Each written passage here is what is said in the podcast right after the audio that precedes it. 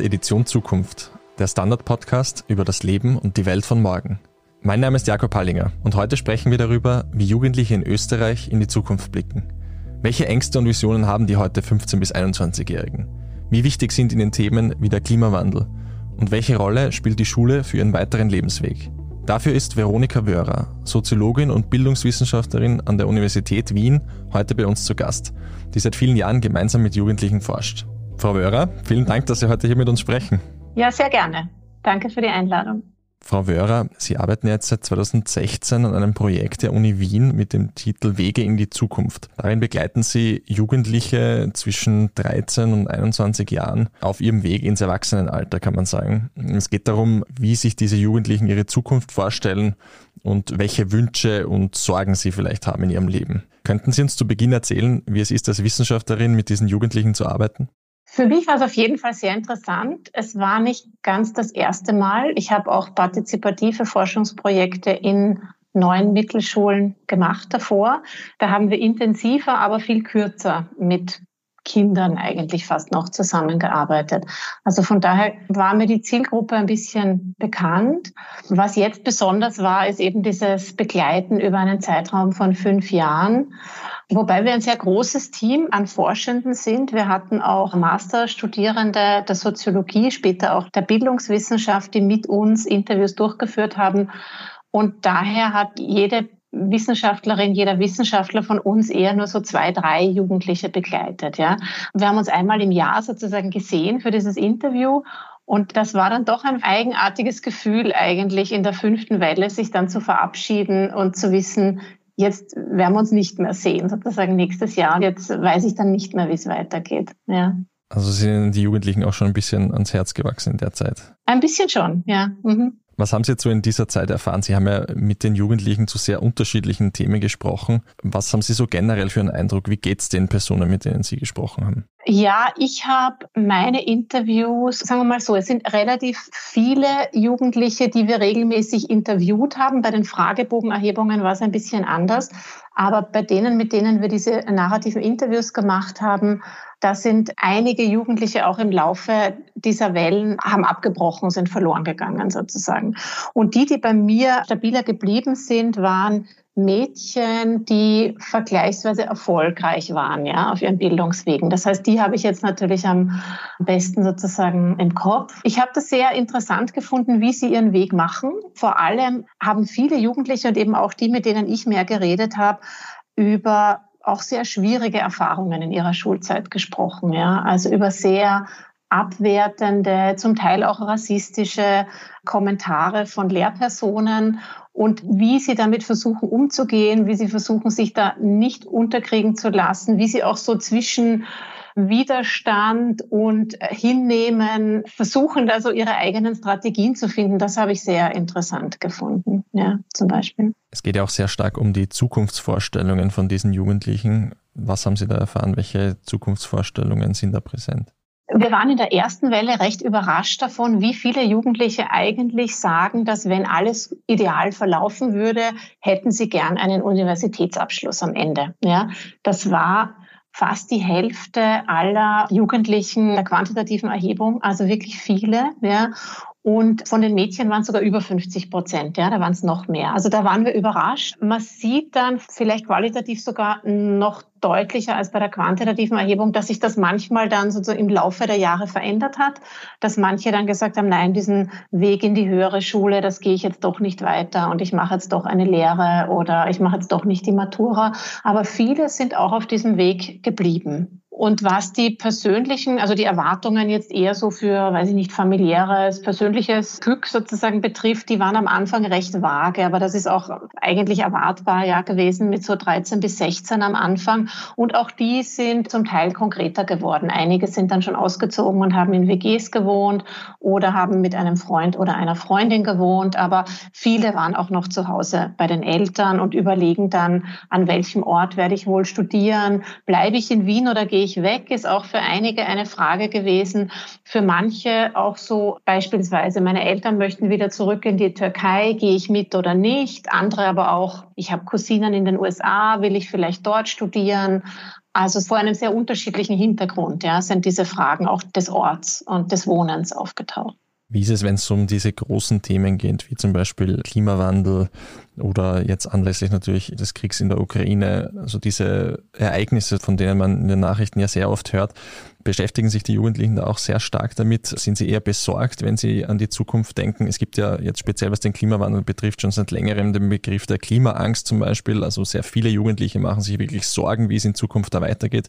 Haben Sie auch oft mit diesen Themen dann zu tun gehabt in Ihren Gesprächen? Ja, haben wir schon. Ja, wir haben in der vierten Welle einen Fokus gehabt auf politische Partizipation, politische Einstellungen und da war das recht oft Thema, nämlich gerade wirklich der Klimawandel. Ja, und auch diese Fridays for Future Demos, das war immer wieder ein Thema und auch, wie Sie sagen, mit Sorge. Ja, also dieses Gefühl einerseits sehr besorgt zu sein oder zu wissen, das ist jetzt etwas Großes, das ansteht und gleichzeitig aber nicht sehr viel Handlungsmacht zu haben. Ja, also zu sehen, das sind ja andere Generationen, die da die Entscheidungen treffen und gerade als Jugendliche, als Schüler, als Schülerin als Lehrling habe ich ja nicht große Macht, da irgendwas zu verändern.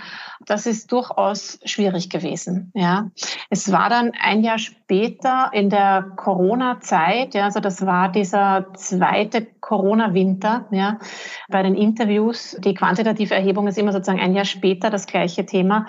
Da war das übrigens dann gar nicht so anders. Ja, also da war auch die Idee, ah, manche Maßnahmen, ich hätte das eigentlich anders gesetzt oder warum werden wir Jugendliche so wenig berücksichtigt, warum werden unsere Ideen so wenig ernst genommen. Also auch da so ein bisschen das Gefühl, das ist etwas, das uns massiv betrifft, ja, das unseren Alltag, unsere Schulzeit, unser Lernen, unser Leben so massiv beeinflusst, aber wir haben kaum Chance, da irgendwie gehört zu werden, geschweige denn Rahmenbedingungen zu setzen. Also ein gewisses Ohnmachtsgefühl, also zum Beispiel was den Klimawandel dann auch betrifft. Ja, ja. Mhm. Sie haben ja in einer Ihrer Studien auch geschrieben, dass viele Jugendliche ein starkes Unrechtsbewusstsein haben.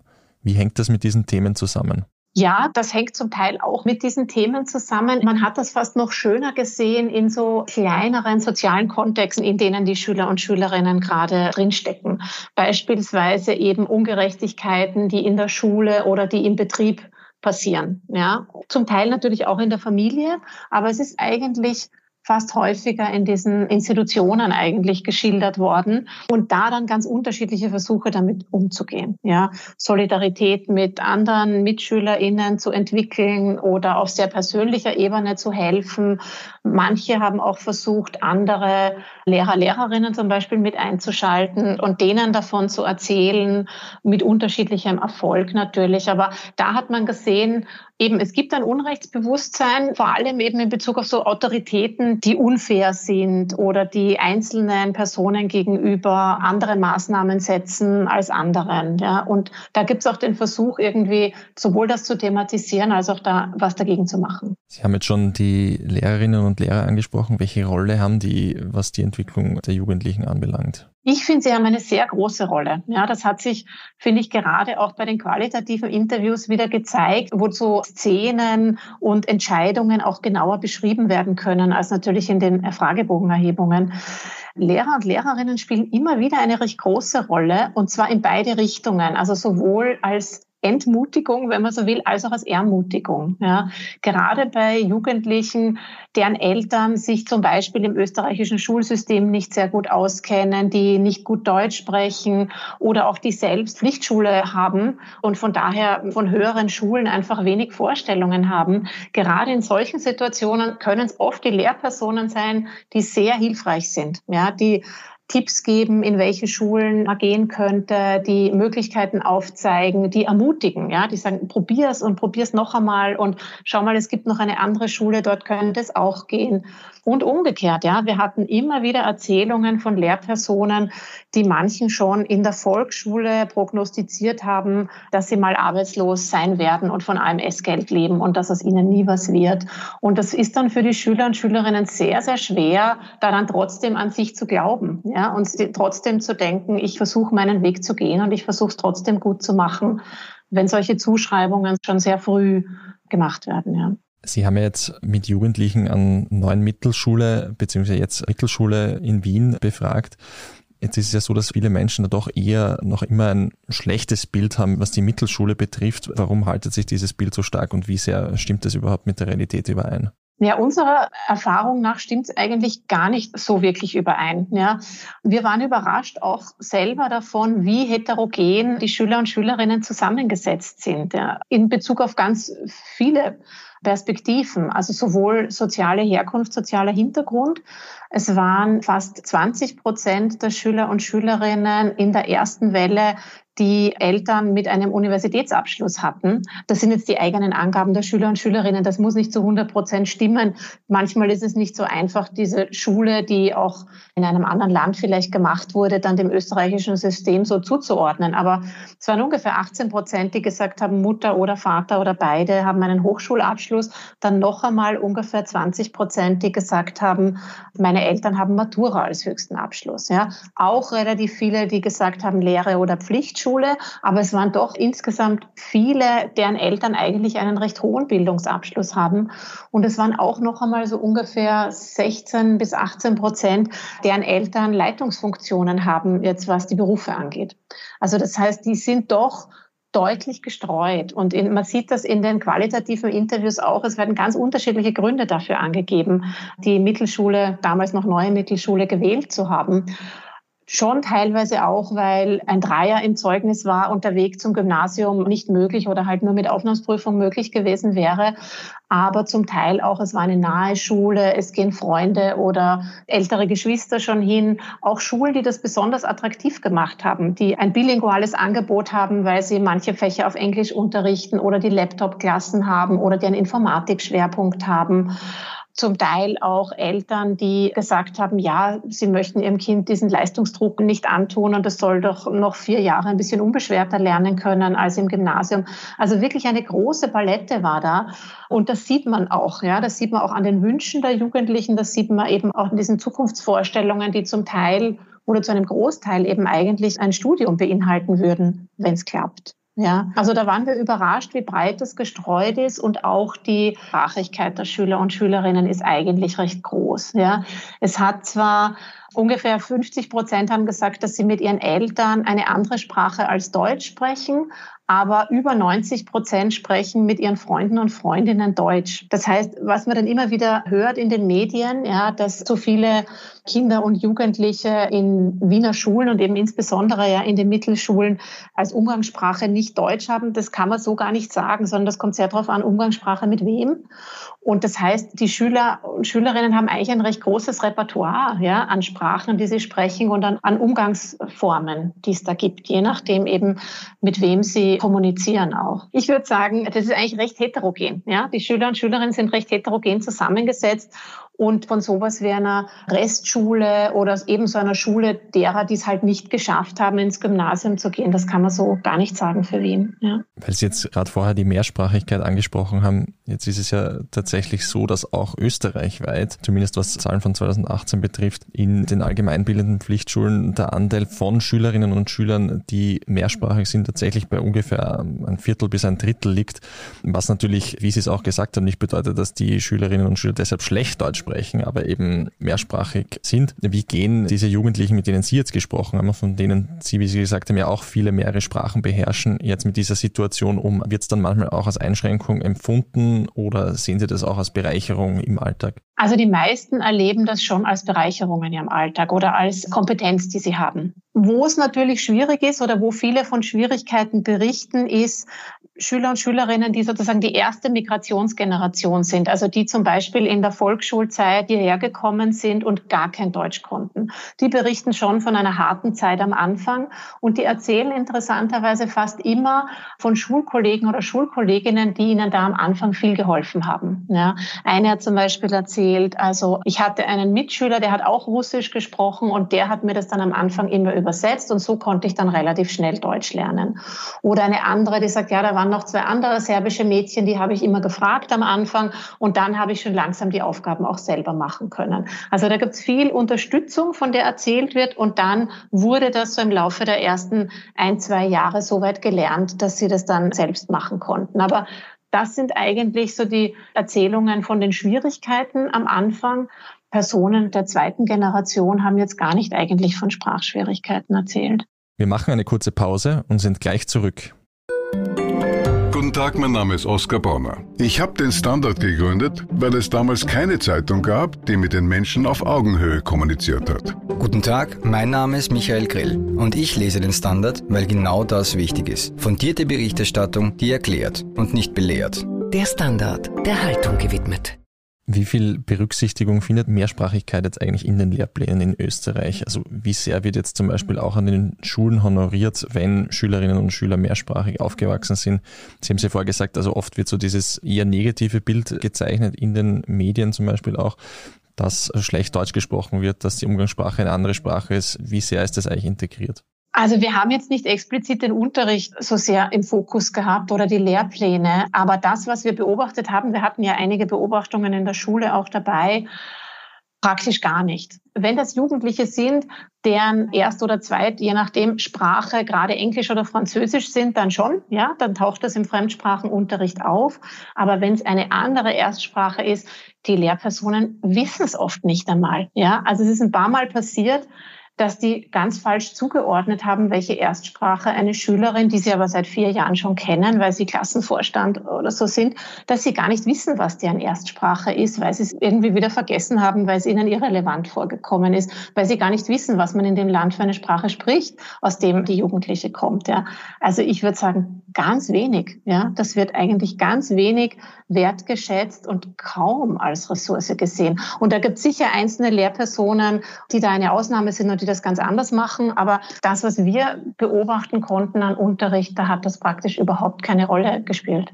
Das ist aber ein Wunsch, den Sie auch erlebt haben in den Gesprächen, dass diese Fähigkeit sozusagen mehr honoriert wird im Unterricht. Ja, ja, genau. Einerseits, dass es mehr honoriert wird, dass es einfach akzeptiert wird, dass es gesehen wird und vor allem, dass es nicht als Defizit gilt. Ja, also weiß ich nicht, aus meiner Perspektive vor allem auch bedeutet das natürlich jetzt prima mal eine Ressource. Ja, und es kann sein, dass dann Deutsch nicht perfekt gesprochen wird oder diese, nicht diese Normvorstellung von Deutsch, die wir in der Schule haben, aber das sprechen ja viele nicht. Ja? Also das ist ja nicht unbedingt eine Frage von Deutsch als Erstsprache oder nicht, während gleichzeitig hier sehr viele Ressourcen mitgebracht werden von mehrsprachigen Kindern, die eigentlich gar nicht gesehen werden. Und klar, das war ein Wunsch, das mehr zu sehen. Ja. Jetzt gibt es ja seit 2018 in Österreich die sogenannten Deutsch-Förderklassen, jetzt speziell für Schülerinnen und Schüler, die Deutsch noch nicht so gut beherrschen. Wie sinnvoll ist das Modell eigentlich Ihrer Meinung nach? Ja, das, was ich von unserer Studie sagen kann, und wir haben uns jetzt nicht in erster Linie mit den Deutschförderklassen beschäftigt. Das muss ich auch dazu sagen. Es gibt ja Studien, die haben das als Schwerpunkt. Aber das, was wir aus den Erzählungen unserer Jugendlichen gelernt haben, kommt mir nicht besonders sinnvoll vor. Und zwar nicht, dass nicht der Deutschunterricht wichtig wäre, ja, oder nicht, dass nicht zusätzlicher Deutschunterricht sinnvoll wäre, sondern vor allem diese de facto Ghettoisierung, die damit einhergeht, ja, dieses Zusammensammeln sozusagen in eine Klasse ist das Schwierige. Und das haben auch die Jugendlichen selbst so erzählt, ja, die haben auch gesagt, na ja, eben, zum Beispiel, wenn mir der eine Junge, der auch Russisch kann, nicht geholfen hätte, hätte ich das nicht gelernt. Oder auch, wie sollen wir das dann denn lernen, wenn die anderen Kinder in unserer Klasse auch nicht gescheit Deutsch können? Ja? Wir lernen das doch untereinander und voneinander. Also das war eher Ratlosigkeit, ja, was man damit anfangen soll.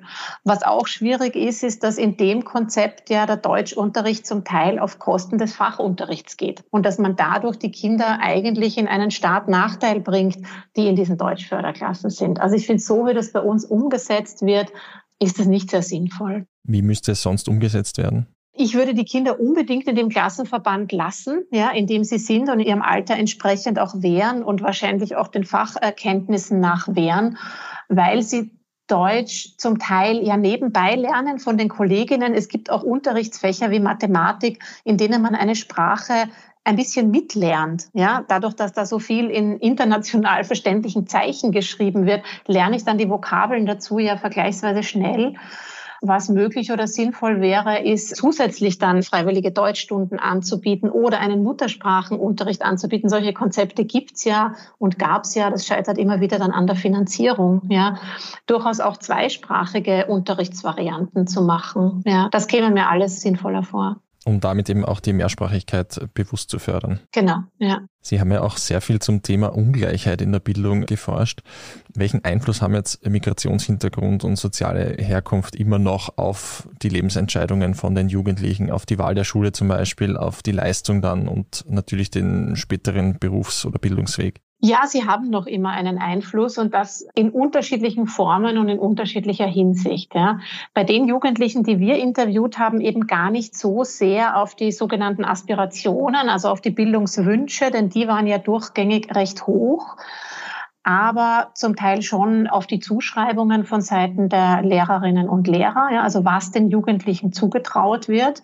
Und das richtet sich dann schon auch nach sozialer Herkunft und nach Erstsprache, ja, dass manchen einfach deutlich weniger zugetraut wird. Ja. Und zum Teil, das führt dann auch zu Frustration, das kann dann auch eben zur Aufgabe führen, ja, dazu, dass man das nicht weitermacht. Andere Dinge, die wir recht konkret sehen konnten, auch in diesen Zeiten dann der Corona-Lockdowns, war, dass durch die Wohnsituation und durch Eltern oder ältere Geschwister, die nicht unterstützen können, ja, dass dadurch ganz, ganz konkrete Nachteile entstehen. Ja, also dass zum Beispiel in einer Wohnsituation, wo ein Jugendlicher kein eigenes Zimmer hat, keinen eigenen Laptop hat, an dem er arbeiten kann, sagen wir mal so sehr kreativ sein muss. Und manche waren da auch in meinen Augen sehr kreativ, ja. Also die haben sich genau ausgerechnet, was muss ich machen, um positiv zu sein? Und das versuche ich in irgendwelchen Nachtschichten hinzubekommen, wo es endlich still ist oder wo ich endlich diesen einen Laptop haben kann, den die anderen Geschwister dann nicht brauchen haben das gemacht, was sie machen müssen, um positiv zu bestehen. Und danach haben sie gesagt, so, jetzt habe ich mal ein bisschen Pause gemacht, weil das halten wir ja nicht durch, ja, diese durchgemachten Nächte beispielsweise. Ja, also manche haben das, finde ich, sehr, sehr klug eigentlich angesichts der Ressourcen, die sie haben, gelöst. Bei manchen hat man eben gesehen, es ist einfach zu viel. Ja, wenn sie dann auch noch zum Teil so Sorgeaufträge haben, wie auf die kleineren Geschwister aufpassen oder sich um kranke Eltern zu kümmern oder sowas, dann ist manchmal wirklich das Aufgabenvolumen dann einfach zu groß, das einzelne Jugendliche haben. Und da sieht man, dass das streut sozusagen nach sozialer Herkunft, nach ökonomischen Ressourcen, nach Wohnsituation. Was heißen diese Erkenntnisse jetzt eigentlich für unser Bildungssystem? Also gibt es irgendwelche sozusagen Dinge, wo Sie sagen, okay, das müsste verändert werden, das müssen wir tun, um diesen Wünschen, um diesen Anforderungen in Zukunft noch besser gerecht zu werden? Ja, Wichtig wäre sicher genau die Jugendlichen zu unterstützen, die von zu Hause eigentlich weniger Ressourcen mitbekommen haben. Ja, unser Schulsystem ist ja tendenziell so, dass das meiste Geld in die Oberstufen und die höheren Schulen fließt und weniger Geld sozusagen in den Pflichtschulbereich. Das müsste man sich ja umdrehen. Es wird auch immer wieder von so indexbasierten Förderungen gesprochen in jenen Regionen oder jene Schulen, wo sozioökonomisch eher schwächere Familien, Schülerinnen hingehen, die bräuchten mehr Geld. Das wäre sicher sinnvoll. Österreich hat relativ wenig Unterstützungspersonal im Sinn von Psychologinnen, Sozialarbeiterinnen, Psychagoginnen und so weiter. Also auch da bräuchten wir sehr viel mehr Ressourcen, mehr Eingehen auf Mehrsprachigkeit, Unterricht in den Erstsprachen, mehr Teamteaching. Also das wären alles sehr sinnvolle Dinge. Ich denke auch, dass es für die Lehrer- und Lehrerinnen-Ausbildung gut wäre, ein bisschen, also und auf mehreren Ebenen, ja, sowohl jetzt in den Fachdidaktiken als auch natürlich in den bildungswissenschaftlichen Grundlagen auch mehr auf soziale Ungleichheit einzugehen, ja, also mehr sozusagen präsent zu machen oder den Lehrern und Lehrerinnen auch da ein bisschen mehr, sowohl mehr Bewusstsein, mehr Reflexionsmöglichkeiten, Tools sozusagen in die Hand zu geben, zu überlegen, ja, wo sind meine eigenen Vorannahmen, wie kann ich dem entgegenwirken, wo habe ich meine Blindflecken, wo sehe ich Ressourcen nicht, die eigentlich da sind, wo könnte ich in manchen Fällen ermuntern, statt zu entmutigen. Also ich glaube, es wäre auch gut, in der Lehramtsausbildung gerade auf diese soziale Ungleichheit hin ein bisschen mehr zu machen und ein bisschen mehr zu sensibilisieren. Sie haben ja auch schon einmal davon gesprochen, dass diese Trennung schon mit zehn Jahren zwischen Mittelschule und Gymnasium möglicherweise sehr früh ist. Also da überhaupt noch sehr früh ist zu wissen, okay, welchen Weg möchte ich überhaupt einschlagen? Was wäre die Alternative dazu? Ja, eine längere gemeinsame Schulzeit, ja. Manche Länder haben bis 14, 15. Das wäre natürlich sinnvoll, ja. Das wäre sinnvoll, weil es mehr Zeit bringen würde, die die Schüler und Schülerinnen haben, die sehr ungleichen Ressourcen, die sie mitbringen, von zu Hause aus auszugleichen, ja. Es gäbe auch der Schule mehr Zeitraum, das auszugleichen. Die bräuchte eben, wie gesagt, natürlich auch die Ressourcen und die notwendige Herangehensweise, um das überhaupt ausgleichen zu wollen, ja. Aber das wäre dann leichter möglich als in diesen ersten vier Jahren. Ja. Ein wichtiges Problem ist, dass wir versuchen, Kinder mit zehn Jahren, die sehr ungleiche Voraussetzungen haben, dann quasi auf einer gleichen Grundlage zu bewerten, weil es sind sozusagen für alle die gleichen Noten. Und es wird aber nicht berücksichtigt, wie groß die Entwicklungsschritte dahin waren, ja, oder was denn dieser Einser, Zweier oder Dreier bedeutet, sondern es wird so getan, als wäre das für alle das Gleiche. Und das stimmt nicht, ja. Also für die einen war das ein relativ kleiner Schritt, für die anderen war das ein sehr großer Schritt. Ja? Und dass das gar keine Berücksichtigung findet und dass das dann aber so eine wichtige Basis dafür ist, ob ich ins Gymnasium oder in die Mittelschule gehe, die einfach sehr unterschiedliche Weichen stellen das ist einfach eine Schwierigkeit. Ja? Das, oder das ist eine Weichenstellung, die bekommt man dann lang nicht weg. Natürlich ist es im Prinzip möglich, nach dem Ende der Mittelschule in eine höhere Schule zu wechseln. Das machen auch manche. Ja? Aber das ist wieder mit sehr guten Noten verbunden. Ja? Das ist ja auch kein Wechsel, der für alle geht. Ja? Das heißt, da passiert im Prinzip eigentlich das Gleiche noch einmal, ja, was schon nach der Volksschule passiert. Frau Wörer, vielen Dank für das Gespräch. Sehr gerne. Danke für die Einladung. Damit auch ein herzliches Dankeschön an euch, liebe Hörerinnen und Hörer. Wie ist es euch in der Schule ergangen? Und wie haben sich eure Zukunftsvorstellungen seither verändert? Schreibt uns euren Kommentar auf der standard.at slash Zukunft. Dort findet ihr auch viele weitere Artikel rund um das Leben und die Welt von morgen. Wenn euch der Podcast gefällt, lasst uns doch eine Bewertung da. Unterstützen könnt ihr uns, wenn ihr für den Standard zahlt, zum Beispiel mit einem Abo. Alles weitere dazu auf abo.derstandard.at. Die nächste Folge Edition Zukunft erscheint wie immer in zwei Wochen. Bis dahin alles Gute und bis bald.